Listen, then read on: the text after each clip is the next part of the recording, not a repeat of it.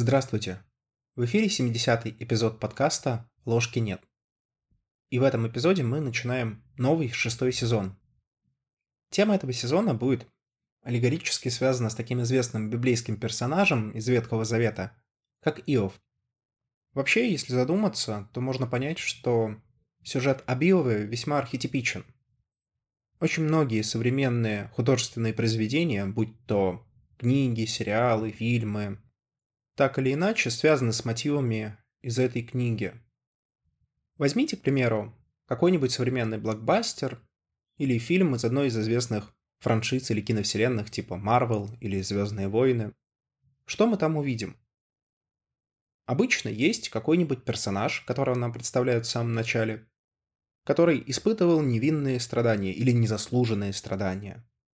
И, собственно, вот на этой фабуле начинают раскручиваться события, и в идеале справедливость в конце концов восторжествует. Вот такой незамысловатый сюжет, который можно, конечно, привязать к героическому эпосу, но тем не менее в нем есть вот этот скрытый мотив, что когда человек страдает, и страдает незаслуженно, то это как-то нужно объяснить, ну или хотя бы компенсировать. По большей части речь идет о компенсации, которую герой получает в самом конце произведения. Но не суть. Что я хотел показать этим примером? Что на самом деле история Иова, она очень глубоко укоренилась в нашей культуре, в нашей литературе и в нашем кинематографе. Однако не часто встретишь конкретные упоминания Иова как одного из прототипов героя. По большей части о нем писали религиозные писатели, ну, конечно же, отцы церкви, например, знаменитый Григорий Двоеслов, который написал десятки книг морали на книгу Иова. Книгу Иова весьма почитал Мартин Лютер, один из тех, кто запустил реформацию в Европе. Один из первых экзистенциальных философов, Сёрен Кierkegaard, кто, кстати, уважал весьма Мартина Лютера, также инкорпорирует идею невинных страданий и страданий вообще в свою философию. Ну и вслед за Сёреном Кierkegaardом можно вспомнить и русских экзистенциальных писателей, таких как Николай Бердяев или Лев Шестов, также затрагивавших эту тему в своих произведениях. Несомненно, здесь нельзя не вспомнить и Федора Михайловича Достоевского, прототипом героев которого в некоторых аспектах является как раз Иов.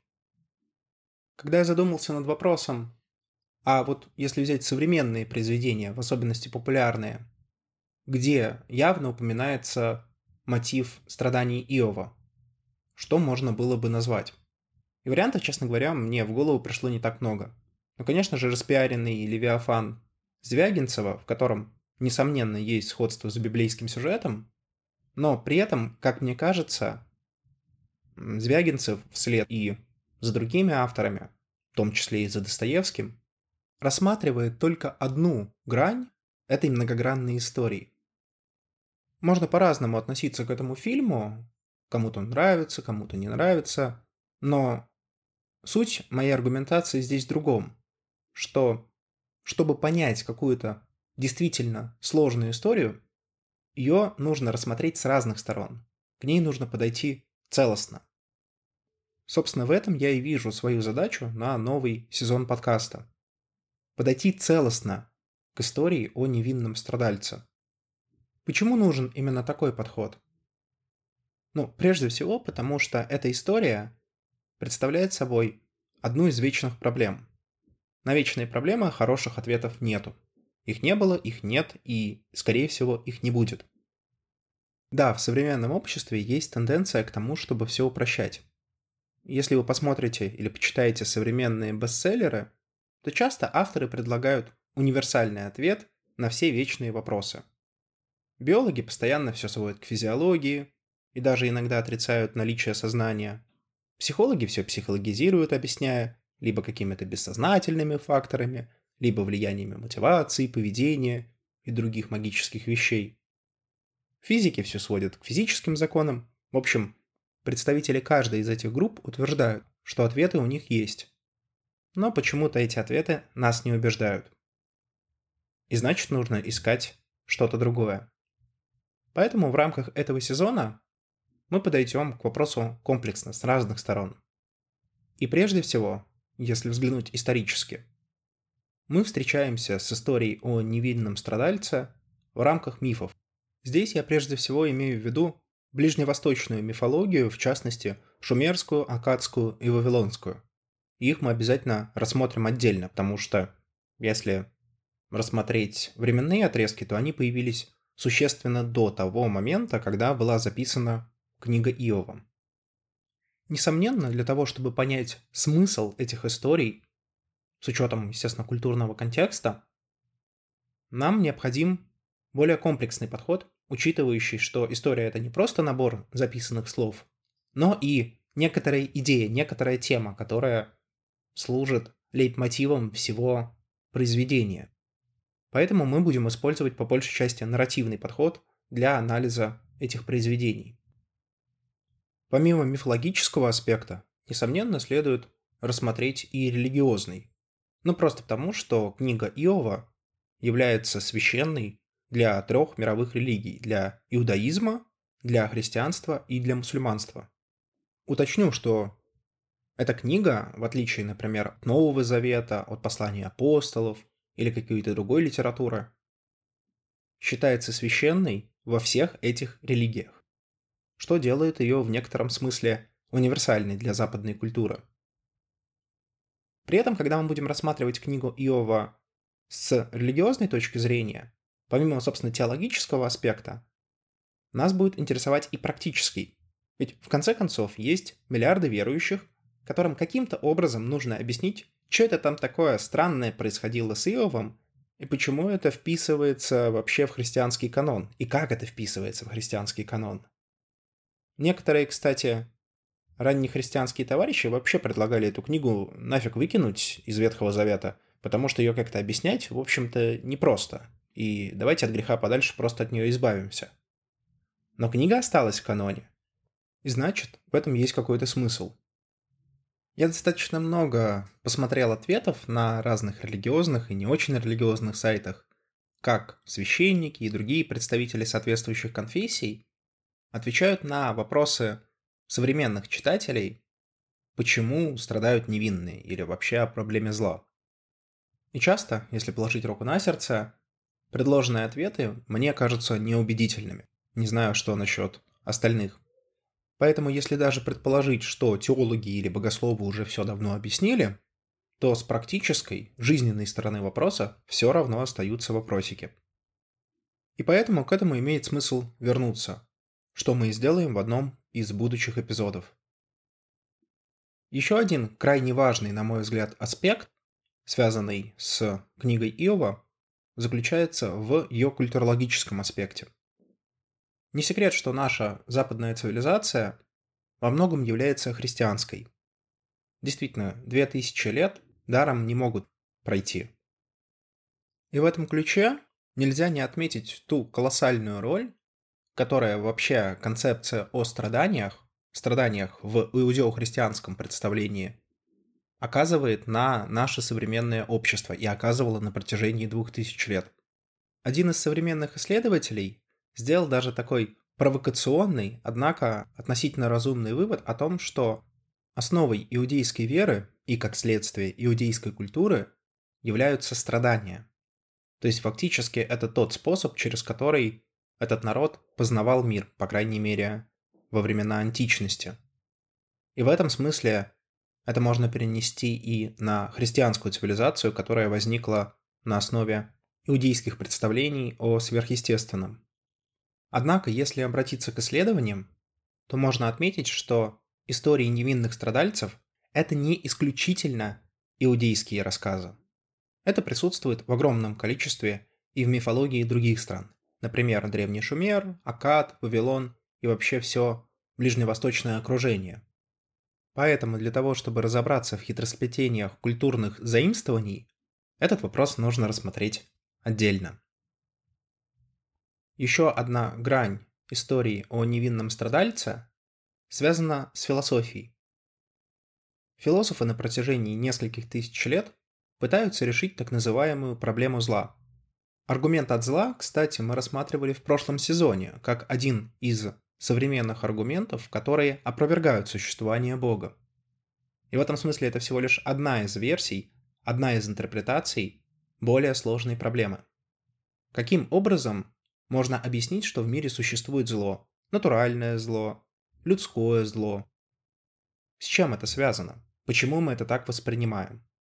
В общем, помимо теологического или богословского аспекта объяснения, как всеблагой, всемогущий, всезнающий Бог может допустить зло, нужно придумать какое-то и правдоподобное объяснение тому поведению и тем убеждениям, которые сложились в современном мире, да и не только в современном. В общем, большой пласт работы здесь и для философов. Ну и напоследок я оставил самый важный, на мой взгляд, аспект – психологический. Одно дело, когда мы просто читаем какую-то старую книгу, которой уже 2000 лет, а другое дело, когда мы испытываем страдания сами. Как человек переживает страдания, в особенности те, которые он считает незаслуженным? Почему человек верит в справедливость мира? Как можно объяснить изменения в мировоззрении человека после того, как он сталкивается с какими-то экзистенциальными событиями? Все это требует объяснения. Касательно Иова нельзя не вспомнить знаменитую книгу Карла Густава Юнга «Ответ Иову», которую лично я очень высоко ценю.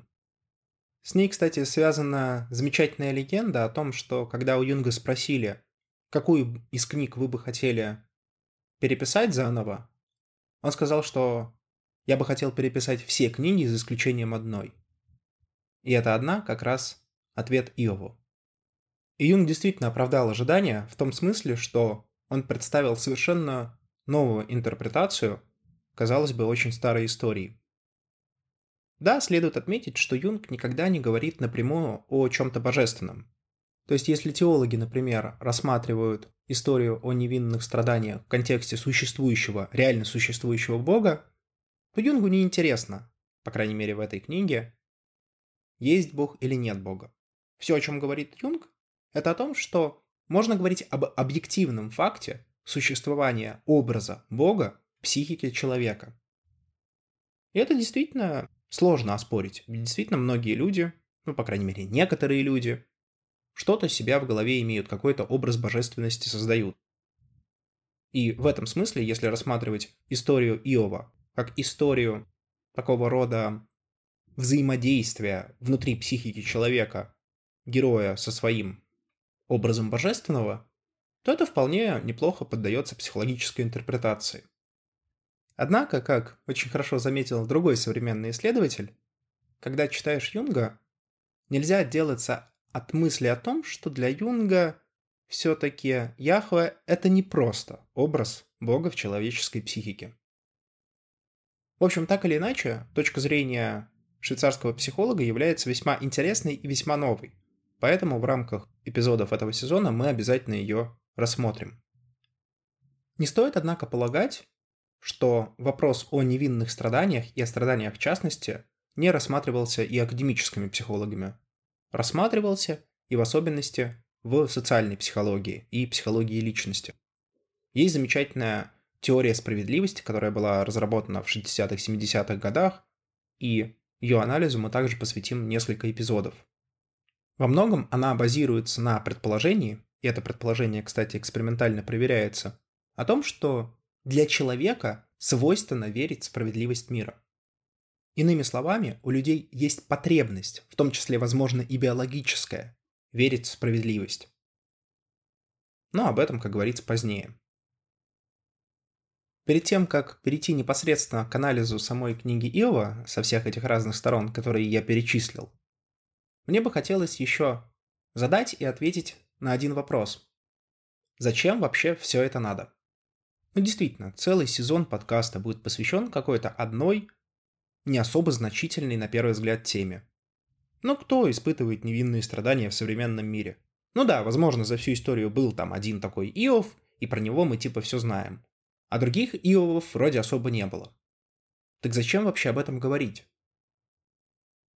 Мне кажется, что есть несколько хороших ответов на этот вопрос. Первый ответ, и самый мотивирующий, на мой взгляд, это потому, что это просто интересно.